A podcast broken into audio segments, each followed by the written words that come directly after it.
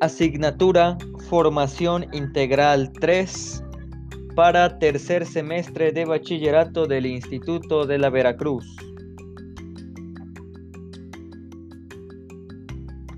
Saludos mis apreciables alumnos nuevamente a través de esta modalidad Flipped Classroom, clase invertida.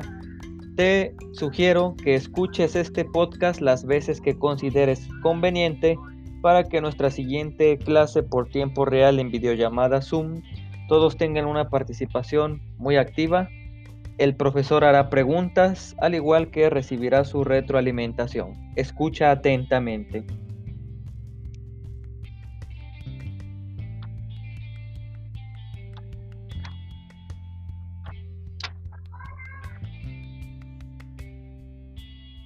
Tema. La verdadera faceta de Dios.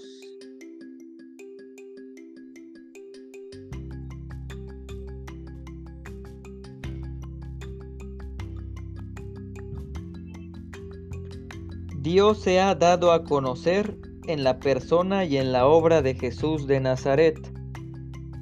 Viendo y comprendiendo a Jesús, se ve y se comprende a Dios.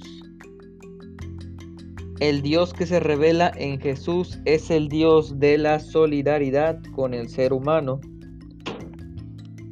Según Lucas 4, del 18 al 19, los presos, los cautivos, los encadenados, los que no ven y han perdido toda luz y esperanza, encuentran en Jesús su solución.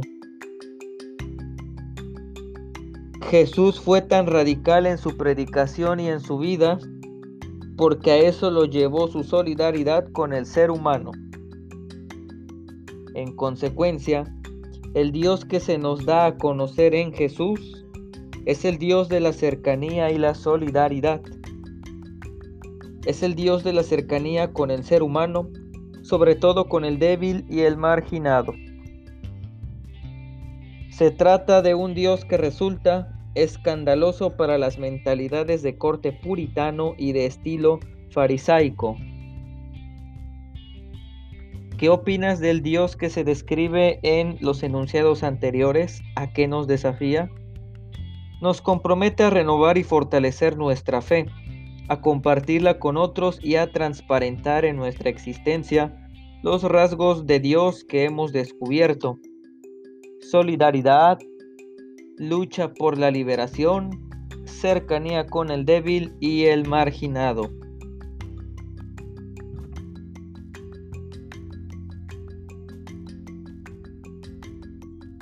El Dios del miedo se transmite a los hijos pequeños a través de amenazas.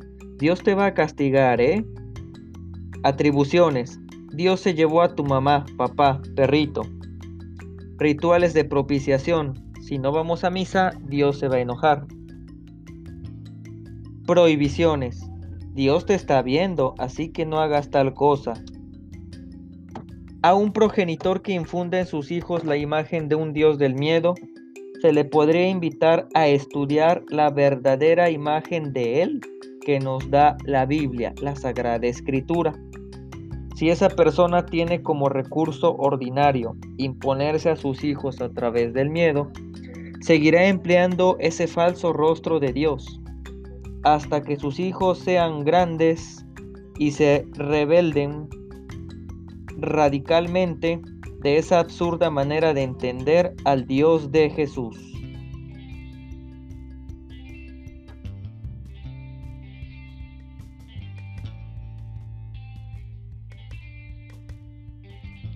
Por otro lado, no hay que inventar ninguna imagen nueva de Dios.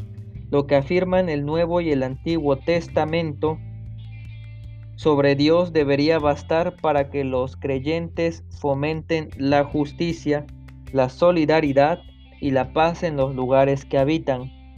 El Dios misericordioso y justo no se reveló hoy, por lo menos hace dos mil años, un hombre nos lo dio a conocer. El problema es que los creyentes hemos tardado mucho en aceptarlo y reflejarlo en nuestras vidas. En síntesis, el verdadero rostro de Dios es misericordia, infinita, amor eterno.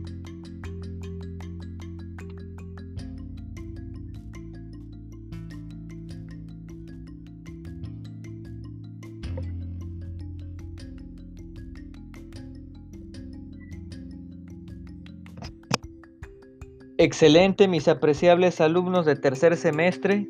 Escuchen entonces este podcast muchas veces y nos vemos en nuestra siguiente clase para tener una retroalimentación muy efectiva. Con aprecio su profesor Jesús Daniel. Hasta la próxima. Ánimo.